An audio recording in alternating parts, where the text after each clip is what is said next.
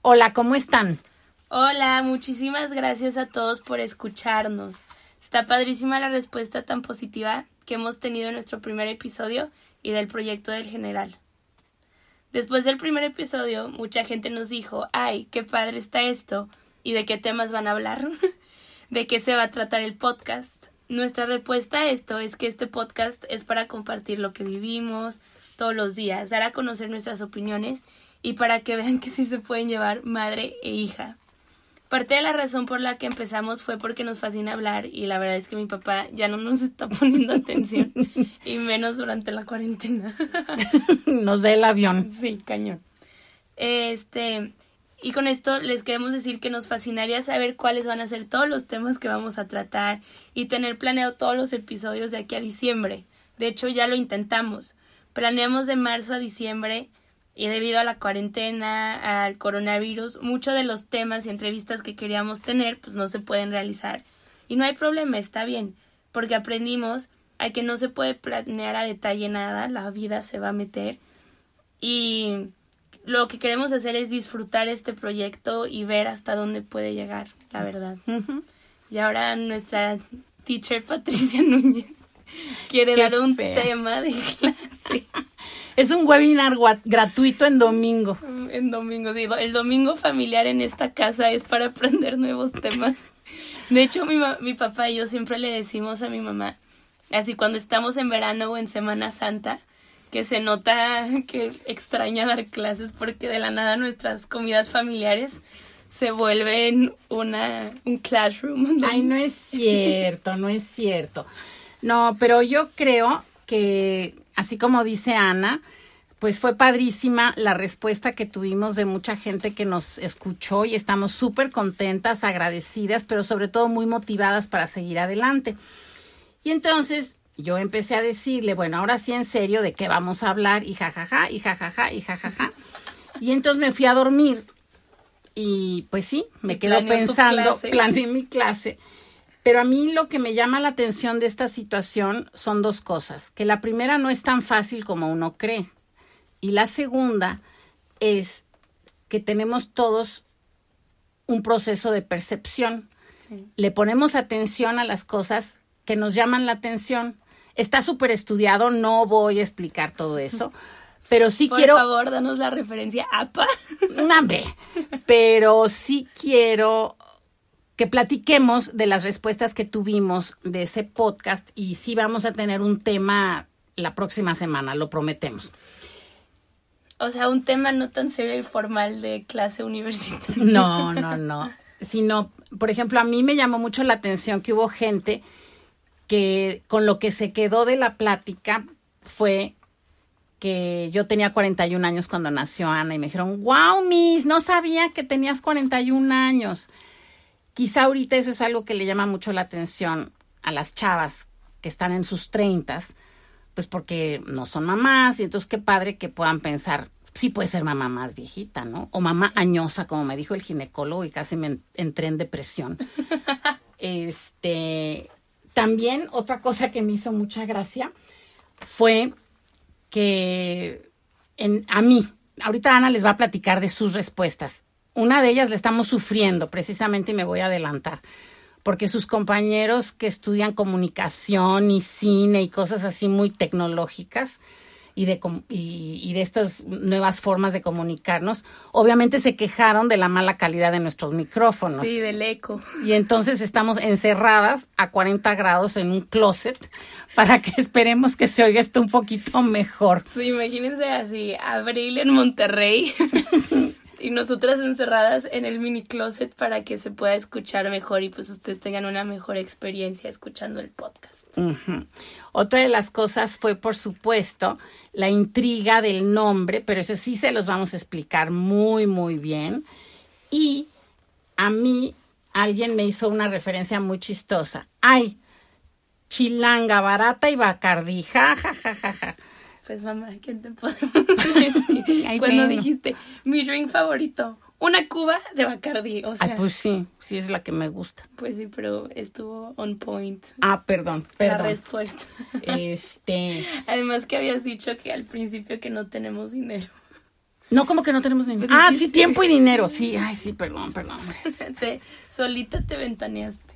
Pues sí, pero esos son los procesos de percepción. Tú te tú le pones atención a lo que es importante para ti. Claro. O a lo Como a ver. mis amigas de Monterrey, así, jaja, que vives en la provincia de Monterrey, todas indignadas. Sí, pero lo confirmamos ahora que vimos Cindy la Regia, que yo no la había visto. Buenísima, ¿eh? Ay, muy recomendable, muy estereotipada, Sí. la verdad. No todos son así, nada. Ah, pero no. Pero eso puede ser tema de otro día. Estereotipos y generalizaciones. Aquí No, les no, no. presento a Patricia Núñez, la doctora Pati Núñez, que todo lo quiere hacer una clase. No, pero pues entender por qué pasan las cosas yo creo que es padre, ¿no? Sí, pero sí, la provincia de Monterrey, que todos los chilangos, ay, es que es de provincia, es que es de provincia, y la Sí. otra se indignaba Pero qué tal ser diferente porque es de San Pedro. de, de San Pedro. Pero a eso me dio mucha risa, que sí me lo dijeron muchísimas. Ja, dijiste que era provincia. Y es porque mis amigas, tengo una amiga que no voy a mencionar nombres y no voy a quemar, una vez se indignó porque le dijimos, sí, provincia Monterrey. Ujú. Y hasta bajó la voz y dijo, Monterrey no es provincia. Pues sí, pero esas son formas también de hablar. Y ahora le dicen narrativas, ¿no? Y bueno. No, y es la perspectiva que ellos tienen de Monterrey, que pues sí es una ciudad muy importante Claro. en la República, que genera muchísimo dinero, entonces se entiende, pero da muchísima risa molestar. Sí. Y finalmente es una ciudad capital Sí. de un estado muy importante. Ah. Pues sí, entonces eh, yo me quedo con eso, que fue lo que a mí me respondieron. Y hubo otra cosa muy chistosa, así como tus amigas este, se pusieron más, aten- pusieron más atención en algo, mis amigas, obviamente, ja, ja, ja, qué bien bajaste ese balón cuando dijiste quién era tu mejor amiga.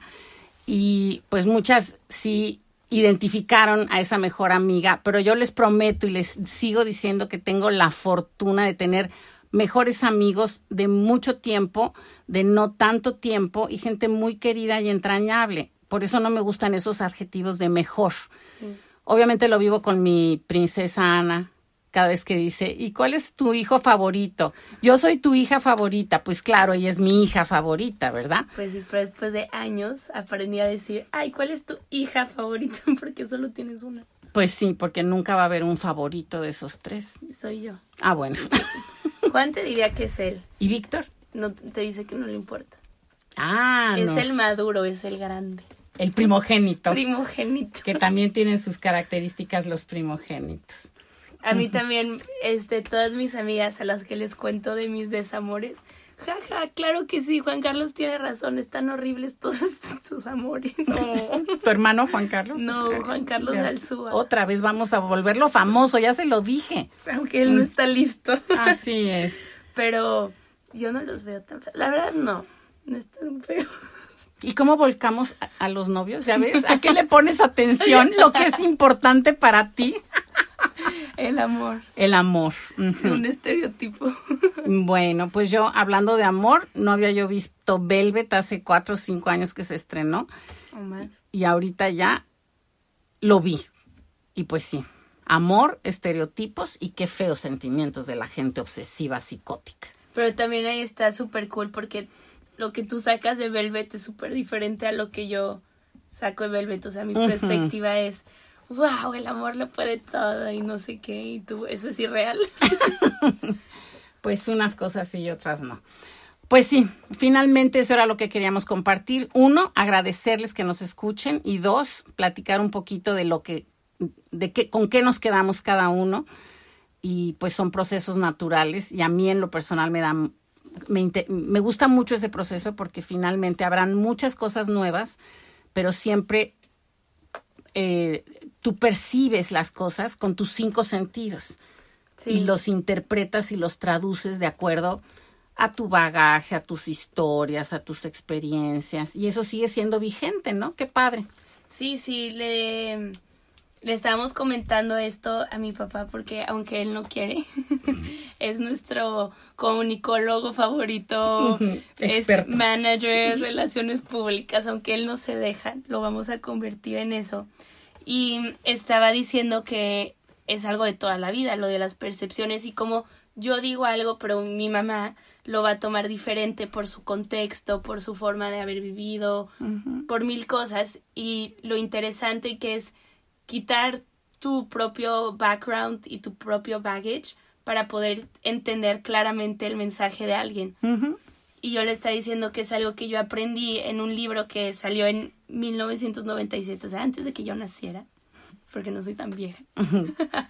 este, que se llama Los Cuatro Acuerdos. Y cómo él explica muchísimas cosas para vivir una mejor vida y estar más tranquila. Yo lo leía en prepa cuando en verdad necesitaba ese libro para mejorar mi vida. y que tiene toda la razón, que sí tenemos que aceptar que como yo estoy diciendo algo, tú lo interpretas diferente, pero tienes que acordarte también de cómo soy yo y mi background y que no te lo estoy diciendo tal vez con el sentido que tú lo estás interpretando. Ajá, y recibiendo. Así y es un libro que salió hace 23 años y sigue siendo súper actual. Y está súper interesante eso. Y es algo que a mí me ha pasado mucho como en equipos o en relaciones.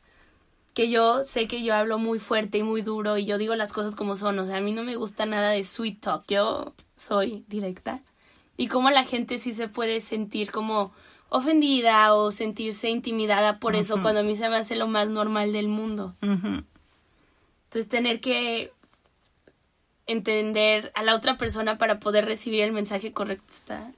Es difícil y por eso la comunicación es tan, tan difícil, importante. Y además, no nada más es pensar en cómo lo va a decir aquel, o sea, cómo lo, tengo, lo debo de decir yo, y el momento adecuado, las palabras y que y entonces una de las recomendaciones es pensar en la otra persona, que eso es también padrísimo porque es hasta generosidad, respeto, todo, pensar en la otra persona y de acuerdo a ese, esa otra persona, pues hablar con los términos y con todo, ¿no? Sí. Y eso es padrísimo. Sí, eso lo aprendí yo en, Drivers of Change, en un grupo en el que estoy en la UDEM que somos 24 personas de todas las carreras, de todos los backgrounds, y al principio chocábamos muchísimo con todo eso, porque era, ya me habló feo, ya me dijo esto, y es, no lo decía en ese plan, perdón que lo interpretaste de esa forma, pero ya ahorita, cuatro años después, al fin de esto, como que ya hemos mejorado esa parte de, ah, ya sé que voy a hablar con Lau, le tengo que hablar así, ya sé que voy a hablar con Pato, le tengo que hablar así que no hayan problemas de comunicación. Pues muy bien. Muy bien. Pues bueno, la recomendación del libro de esta semana es Los Cuatro Acuerdos. Ok. Está súper bueno. ¿Tú ya lo has leído? Sí, mi amor, Miguel Ruiz. ¿Y te fascinó? Como a mí. Sí, me llamó mucho la atención en su momento, sí. Sí, la verdad lo recomiendo muchísimo. Me fascinó a mí. Y yo creo que de ahí fue cuando empecé a leer El Alquimista y todos los libros que de alguna forma sí te hacen mejor persona, no como Twilight. ah, y bueno, yo uno más, más viejito, El arte de amar, de Eric Fromm. Bueno. Pues bueno, ahí ya. Para que esta cuarentena no la tengan tan aburrida, pueden leer esos dos libros, escuchar este podcast. y el próximo jueves. jueves nos escuchamos. Claro. Y este episodio es de Domingo Familiar, así que también algo que pueden hacer esta cuarentena es disfrutar a su familia. Mucho. Y aunque yo sé que a veces es muy difícil las relaciones con los papás, con los hermanos, nunca van a tener todo este tiempo para estar con gente que los quiere tanto y es, son tan cercanos a ustedes, sangre de su sangre. Entonces disfruten y si tienen que trabajar algún problema que tuvieron, trabajenlo, si tuvieron algún trauma de chiquitos, como todos los tenemos gracias a nuestros papás. Ay, gracias a nosotros, ¿cómo no? Arréglenlo y, y, disfruten. O sea, hay días que te vas a sentir al 100 y hay días que te vas a sentir al cero. cero. A mí me pasa un poco. Que hay días que hago mil cosas y soy la persona más productiva y al día siguiente me despierto a las 11 y estoy down todo el día. Se vale, pero hay que tratar de sacar lo mejor de este tiempo. Aunque no seas la persona más productiva, no saques un proyecto o así, nada más. Disfrutar a la familia, porque esa es la que siempre está. Y luego pasa en todas las películas que se muere alguien familiar que tocó madera, que no les pase a nadie ahorita, Zoom, y empiezan, ay, es que si me hubiera llevado más, es que si le hubiera hablado, es que si no sé qué. Bueno, ahorita tenemos toda la oportunidad para hablar, para marcar FaceTime, todo lo que quieran. Entonces, háganlo y disfruten. Sí, y también a sus amigos que se convierten en familia, porque yo siempre he dicho que son los hermanos que uno escoge. Claro. Bye bye. Bye. Disfruten.